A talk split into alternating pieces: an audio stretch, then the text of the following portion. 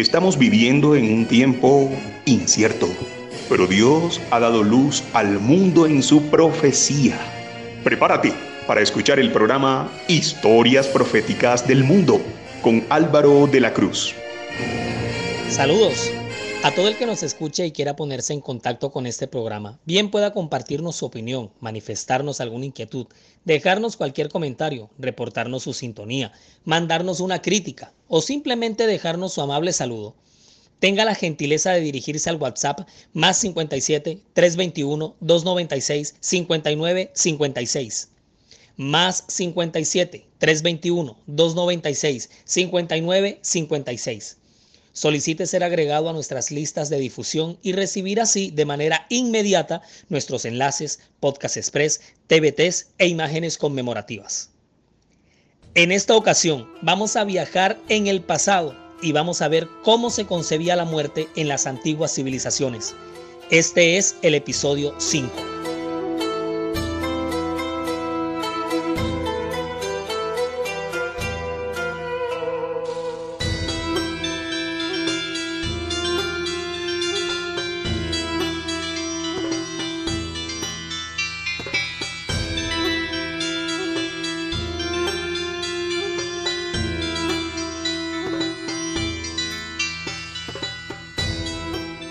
Vez pasada le echamos un vistazo a la lista de resurrecciones que, se registran en la Biblia, tomando como punto de referencia a Lázaro, una de las resurrecciones o quizás la resurrección más famosa de la cual nos habla la Escritura.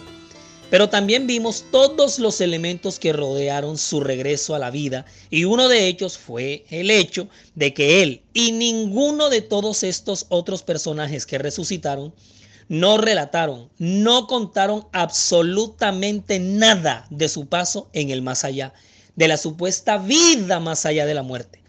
Prueba reina de que no existe vida más allá de la muerte.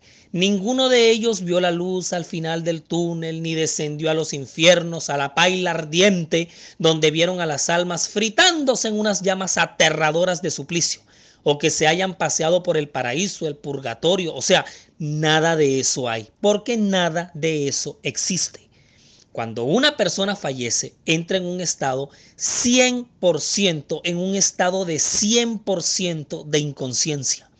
Pero que a pesar de todo esto, no es el fin, porque la misma escritura nos ha prometido la resurrección la esperanza de la resurrección, la cual se hará realidad cuando Cristo regrese por segunda vez y llame a los que han dormido en él, pero a la vida eterna. Entonces serán llamados.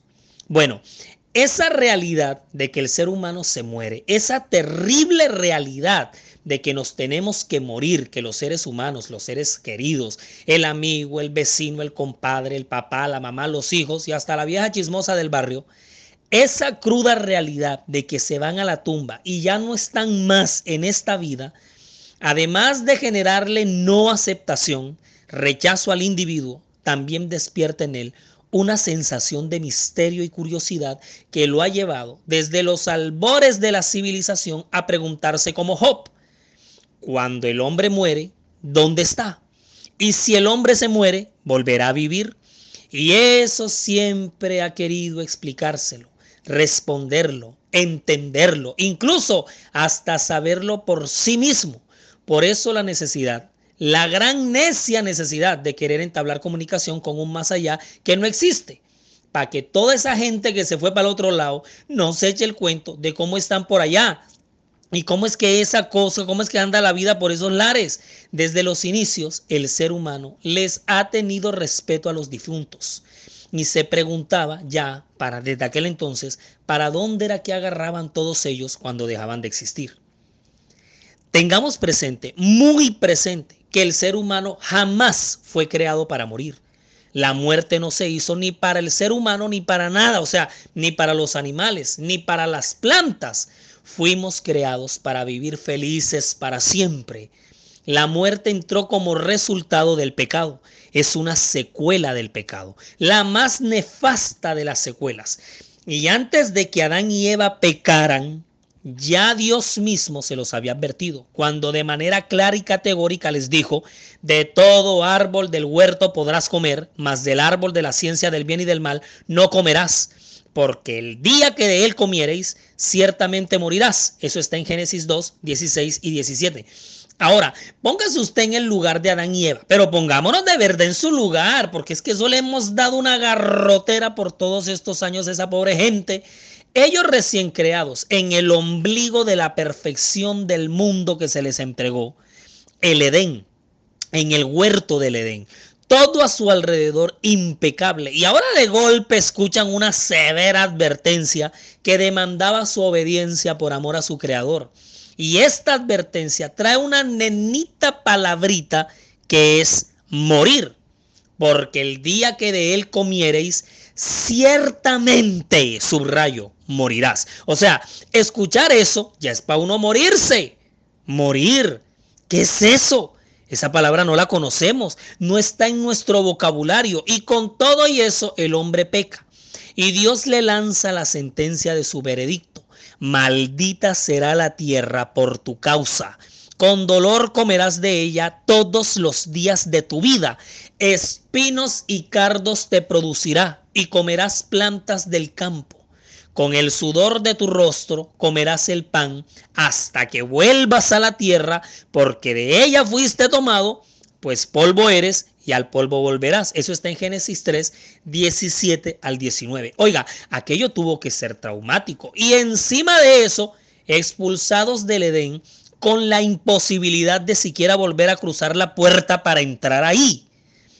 Tenaz.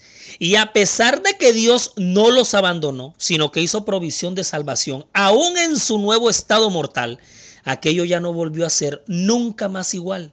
Cuando vieron en la caída de las flores y las hojas los primeros signos de la decadencia, Adán y su compañera se apenaron más profundamente de lo que hoy se apenan los hombres que lloran a sus muertos. ¿Usted se figura eso?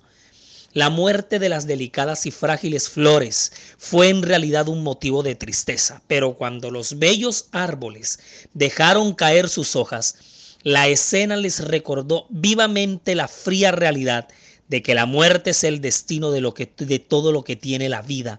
Más terrible aún, les resultó a Adán y a Eva cuando tuvieron que estar presentes en el primer sacrificio del primer cordero, con el cual se le hizo al hombre y a la mujer túnicas de pieles y se les vistió para cubrir su desnudez.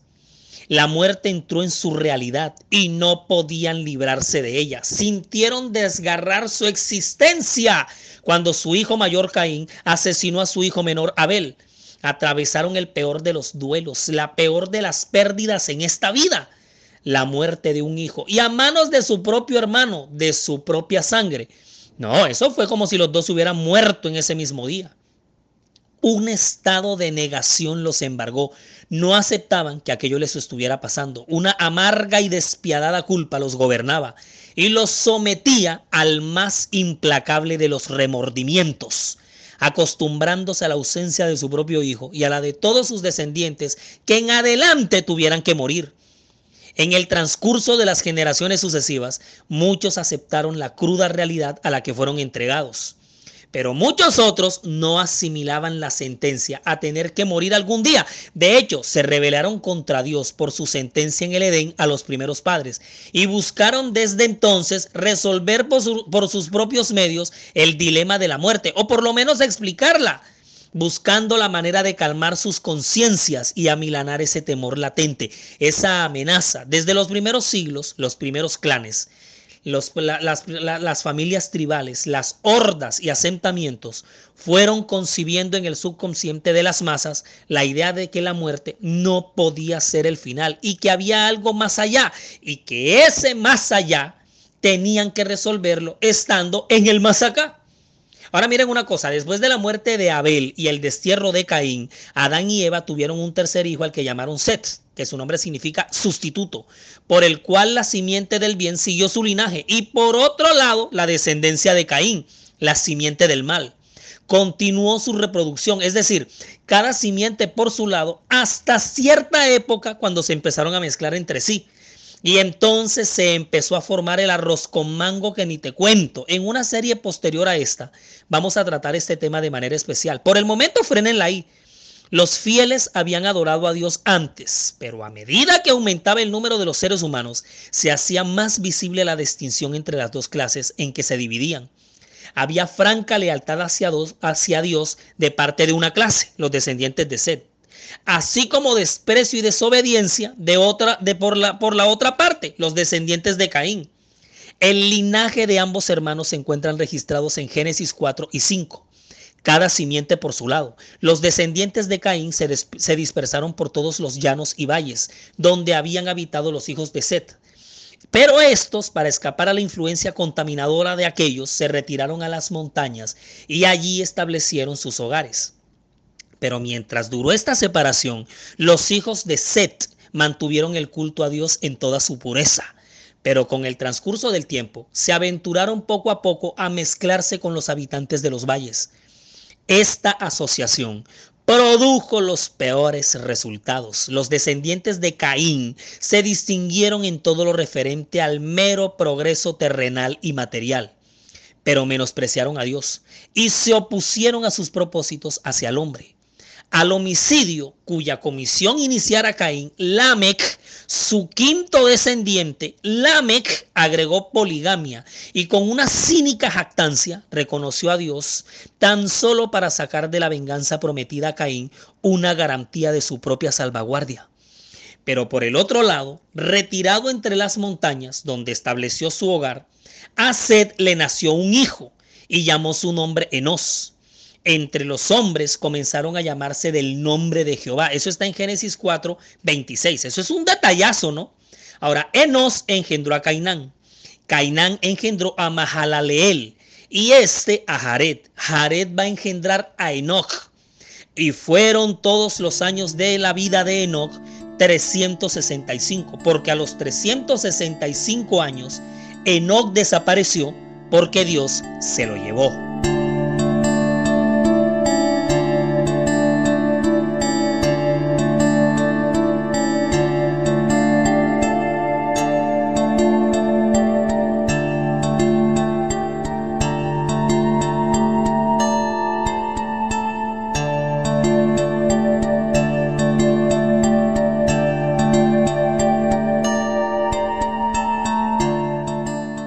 Nuestro contenido está disponible para descargar desde todas nuestras cuentas, canales y perfiles, desde las redes sociales, sitio web y plataformas. Usted nos encuentra en todos lados como la historia profética del mundo, en Spotify, Google Podcasts, en Facebook, Instagram y en YouTube. Siga nuestro canal, dele me gusta a los videos y active la campanita de notificaciones para que le llegue de inmediato cualquier contenido que se vaya compartiendo.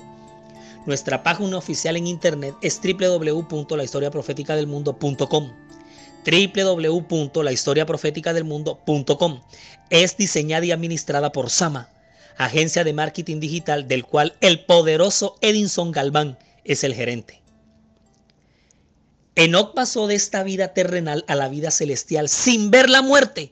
Dios lo trasladó y allá está. En esa vida íntima con Dios, un día se abrieron las puertas del cielo y por ahí entró. Es el primer ser humano de la historia que entró a la vida eterna nunca jamás murió. Hubo algunos entre los justos y los impíos que presenciaron su partida y con la esperanza de que se le hubiese llevado uno de sus lugares de retiro, los que le amaban hicieron una diligente búsqueda, pero fue sin resultado. Informaron que no estaba en ninguna parte porque Dios lo había llevado consigo. Bueno, el tiempo fue pasando y fue pasando y la gente se fue haciendo a la idea de que no lo volverían a ver nunca más. Su desaparición se sintió en la tierra se extrañaba Enoch. Entre los de la simiente del bien se tenía claro que Dios se había llevado al cielo a su, piadoso, a su piadoso siervo. Pero entre los de la simiente del mal no se comieron ese cuento. Y empezó una especie de mito a partir de la traslación de Enoch al cielo. Y un sinfín de historias, cuentos, leyendas, versiones y especulaciones se empezaron a tejer desde entonces. ¿Y qué creen? De generación en generación, el caso de Enoch empezó a ser asociado con la vida más allá de la muerte, con la existencia de un más allá después de la muerte. Pero siendo que Enoch no se murió, Y así fueron completadas nueve generaciones, comenzando con Adán antes del diluvio. Ahora, cuando sucede lo del diluvio, los únicos sobrevivientes fueron el patriarca Noé, su esposa, sus tres hijos y las tres esposas de sus hijos, en total ocho personas. Los tres hijos de Noé, Sem, Can y Jafet, van a repoblar a la humanidad a partir de su reproducción, a partir de su descendencia. El arca de Noé se detuvo en el monte Ararat que queda en la actual Turquía, es la frontera entre Armenia y la antigua Anatolia. Del monte Ararat van a nacer dos ríos principales, el Tigris y el Éufrates. Bajan por toda esta región que hoy conocemos como el Medio Oriente. Y la zona geográfica que se forma en la mitad de estos dos ríos, el Tigris y el Éufrates, esa zona se va a llamar la Mesopotamia, palabra que significa la tierra entre los dos ríos, el Tigris y el Éufrates. Estos dos ríos se van a unir más abajo en un solo brazo y van a desembocar de la manera más padre en el Golfo Pérsico. Bueno, en toda esa vasta zona de la geografía del globo terráqueo, a la cual se le llama también la media luna fértil, en esa zona donde después del diluvio se van a ir reproduciendo, ubicando y levantando las primeras civilizaciones de la humanidad a partir de los descendientes de los tres hijos de Noé, Sem, Cam y Jafet, los semitas, los camitas y los jafetitas. Y estas primeras civilizaciones van a llegar a convertirse en los sumerios, los acadios, los caldeos, etcétera, etcétera, etcétera. Y se van a organizar de una manera admirablemente magistral en toda la Mesopotamia. Ahora, cuando ellos salen del arca, se organizan como familias, luego en clanes familiares, después en clanes tribales, se van esparciendo a lo largo y ancho de toda la geografía de la Mesopotamia y se van realizando los primeros asentamientos con desarrollo social, político, económico, en fin, se da el origen de las primeras ciudades de la historia del mundo postdiluviano. Se crearon Uruk, Enkidu, Ebla, Babel, Asur, Lagash, mejor dicho. Pero recuerden, que todas estas civilizaciones se originaron a partir de, a partir de Zen, que trae la línea de la bendición de su, de su antepasado. Set de, su antepasado Set. Ahora, por su parte, Cam viene heredando esa simiente de maldad de su antepasado Caín. Y a medida que se desarrollan como civilización, también lo hacen en el marco de un contexto religioso. Ese patrón va a ser inseparable siempre. Y como esta línea de los camitas va a ser la rebelde, la antisemita, sus pueblos, sus culturas, sus creencias van a concebir una vida más allá de la muerte a la que van a respetar y a tener presente siempre vista como un misterio. Le darán un lugar primordial en su cosmovisión y sobre ella van a construir todo un sistema de símbolos, rituales, ceremonias y conceptos de todo tipo. Prestenle atención cómo es que va a funcionar esta vuelta. La naturaleza, pilas. La catástrofe del diluvio marcó el subconsciente colectivo de toda esta gente Dios demostró su furia contra los seres humanos rebeldes y desobedientes. Y cuidadito porque se nos puede venir encima otro y si nos portamos mal. Los semitas la tenían clara, puesto que en el pacto hecho con Noé, Dios mismo afirmó no volver a destruir la tierra nuevamente con agua. Los camitas en su desobediencia y hasta ateísmo no aceptaban ese pacto y siempre vivían con la zozobra de que un nuevo diluvio podía volver a acontecer. O sea, la expectativa, la amenaza frente a un nuevo e inminente diluvio nunca los abandonó, siempre los acompañó. Y es por eso que el lenguaje de la naturaleza los atemorizaba todo el tiempo y ellos empezaron a entender que todos esos supuestos mensajes los enviaban los dioses queriéndoles decir algo. Si tronaba era porque los dioses estaban enojados. Entonces, si caían rayos y centellas, la cosa iba a estar bien maluca por allá en el Olimpo. ¿Usted se imagina un aguacerito hasta una lluviecita en los años que le siguieron al diluvio? Eso era para sentir que el mundo se acababa. Repito, ese era el sentir de los descendientes de Can y Jafet. Por la línea de Sem no se creía en nada de esto. No, y no crea. Después del diluvio lo que hubo fue réplicas, temblores, mar de leva, huracanes, ciclones, vendavales. Todo esto y más. Entonces, en el imaginario colectivo de los habitantes de la Mesopotamia, empezó a nacer un panteón de dioses. El dios del mar, el dios de la tierra, el dios de los vientos, el del tiempo, el de los bosques. Vea, si sigo, no termino aquí. El de los desiertos. Aquí es donde se da el origen de las mitologías. Sí, así fue como todo empezó. En la mente de los seres humanos, quienes cediendo el uso de sus facultades mentales a lo que su imaginación les dictaba, en su asombro frente a los fenómenos, lo que hizo fue echar los cimientos de un sistema de cosas que cuando vinimos a ver se constituyó en toda una señora religiosidad. Así van naciendo las ciencias y las disciplinas, la geografía, las matemáticas, la tecnología, la botánica, la astronomía, la literatura y ¡pum! Aparece la escritura, cuneiforme a propósito, grabada en tablillas de arcilla con un sistema caligráfico semejante a la forma de un clavo. Por eso el nombre de cuneiforme, cuña es igual a clavo.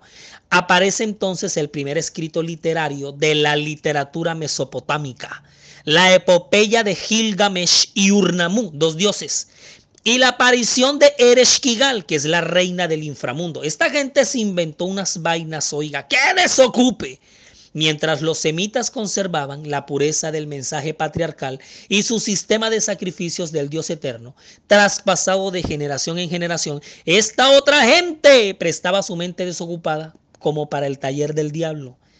El inframundo era concebido como un lugar de suplicio eterno para los que morían. Por eso los ritos y ceremonias por parte de los vivos, porque supuestamente para allá iban todos. Se creía que el alma al morir pasaba por un camino de siete puertas y enfrentaban el juicio con los Anonakis. Los Anonakis, que eran supuestamente los jueces del inframundo. Cuando la luna desaparecía en la noche, después de un día de conjunción con el sol, las civilizaciones de la Mesopotamia celebraban el Umbubulín, y el, el Abun, que era el Día de los Muertos, se celebraba una vez al año. Ya van, ya van entendiendo, querida audiencia, por dónde es que viene la cosa. Pero a kilómetros de ahí, de la Mesopotamia, por la línea de los Cusitas, hijos de Cam, a orillas del esplendoroso Nilo, se levantó la milenaria civilización de Egipto. Y el necroprontuario que va a tener esta gente va a ser una vaina de locos, pero de locos. El panteón de los egipcios es una cosa de respetar. Esta gente estaba viva, pero todos lo giraban en torno a la muerte. ¡Qué cosa más marcada! Además del cuerpo, los egipcios creían que el ser humano se componía de otros dos elementos, una especie de alma a manera de un pájaro con cabeza de humano, a la que le llamaban el Ba.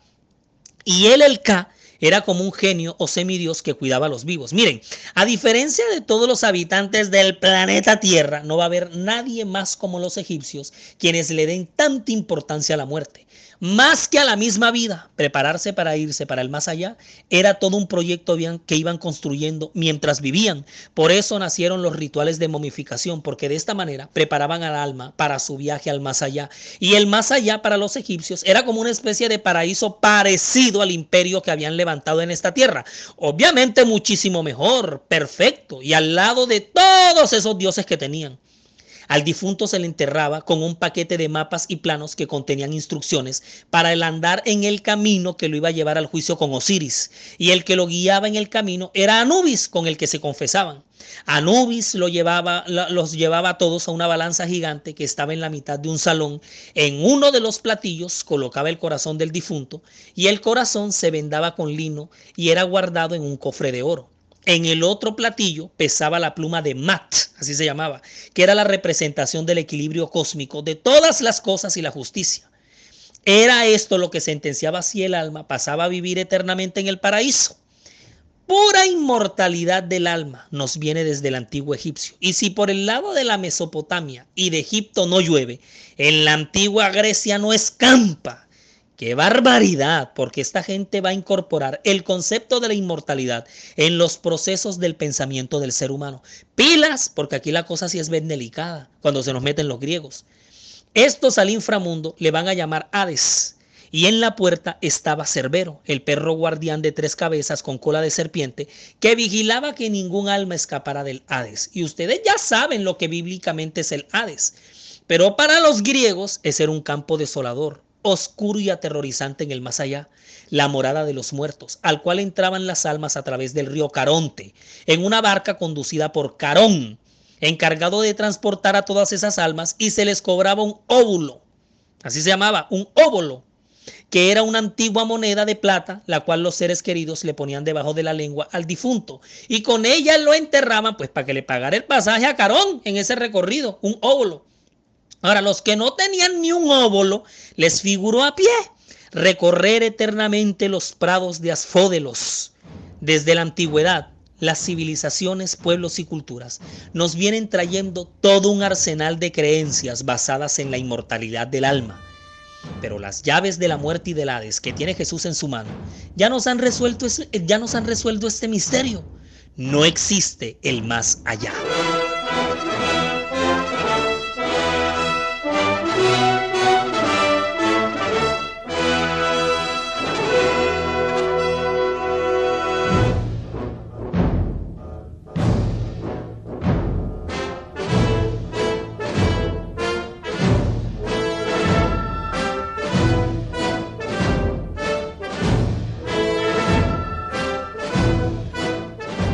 Historia profética del mundo se transmite todos los lunes desde las 8 y 30 de la mañana por Radio Intelectual Adventista, que emite su señal desde Carolina del Norte en Estados Unidos. Radio Intelectual Adventista te hace mira diferente. Nos transmite también Silo Radio desde Bogotá, Colombia. Todos los domingos a las 8 y 30 de la mañana, con episodio de repetición los miércoles a las 8 y 30 de la noche y transmitiendo para la región de las tres fronteras, Perú, Brasil y Colombia, Radio Hope Amazonas, estación del sistema AWR, Radio Mundial Adventista. Crear un universo más allá de la muerte, ya se llame paraíso, Hades, inframundo, infierno, bueno, lo que sea, es oponerse a la palabra de Dios, más que negar la realidad de que somos mortales, más que no aceptar la cruda realidad de que la vida se nos va a acabar, es levantarse contra lo que ha salido de la boca de Dios. Desde el principio él afirmó, ciertamente morirás. Y el enemigo de la verdad le dijo a nuestros primeros padres, no, no moriréis.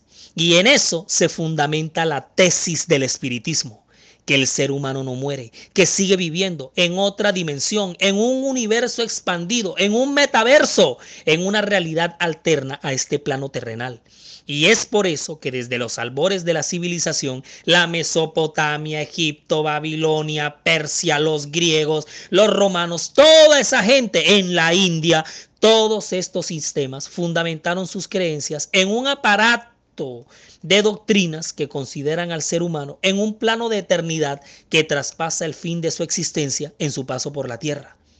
Por eso todos estos reyes, faraones, estadistas, caciques, emires, zares, monarcas quisieron eternizarse, siguiendo la tesis falsa de la serpiente, olvidando que entre todo lo que nos rodea, en medio de todo lo que existe, en el centro del cosmos del universo, el único inmortal en sí mismo es Dios.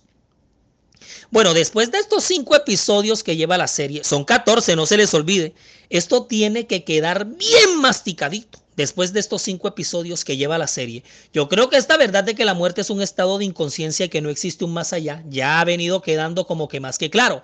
Pero ¿y entonces? Si esto está claro, ¿cómo explicamos toda esa cantidad de fenómenos de muertos que se aparecen, que regresan del más allá, que envían mensajes?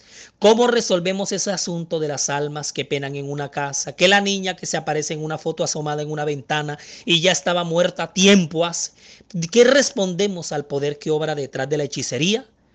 Ese será el tema de nuestro propio episodio en donde vamos a abordar el poder que opera detrás de las famosas casas embrujadas y los fantasmas.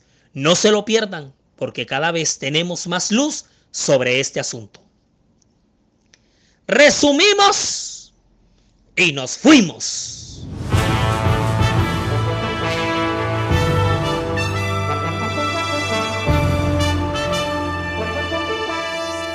Uno. Desde el inicio, la sentencia de Dios morirás fue desafiada por la gran tesis del espiritismo. No morirás. 2. Las dos simientes, la de Seth y la de Caín, dejaron un legado a sus descendientes respecto a la creencia sobre el estado de los muertos. 3. Sem, Cam y Jafet van a ser un puente entre el mundo antediluviano y el postdiluviano con la misión de conservar la verdad. 4. Las antiguas civilizaciones, a excepción de los semitas, van a construir un sistema de creencias basado en la inmortalidad del alma. 5. Porque la verdad que ha salido de la boca de Dios es una sola y permanece invariable por los siglos de los siglos. Produce para ustedes Daniela Ponte, diseña y grafica Mike Vanegas, relata Álvaro de la Cruz y para todos ustedes, feliz día.